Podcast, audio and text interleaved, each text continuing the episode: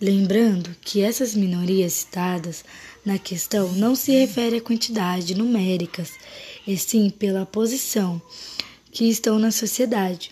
Sobre o negro, eu posso dizer que ele ainda luta contra o preconceito racial. Eles, desde que foram escravizados pelos portugueses, tentam fazer revoltas, rebeliões e protestos. Eles nunca chegaram a andar com esse tipo de mobilização contra o preconceito.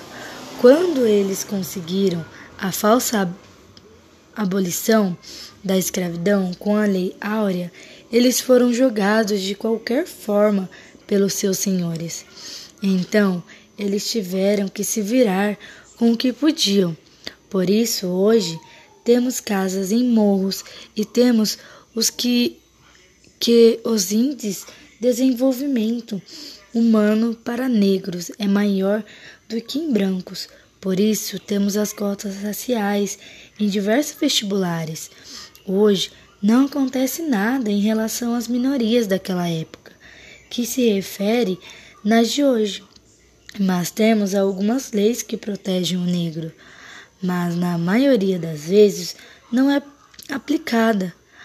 A minoria na época da industrialização foram os camponeses, que passaram pelo chamado êxodo rural, que eram os assalariados. Essa classe foi conseguindo os seus direitos com o tempo, com protestos e rebeliões, mas sem a mínima de dúvidas conseguiram seu dinheiro bem mais rápido que os negros.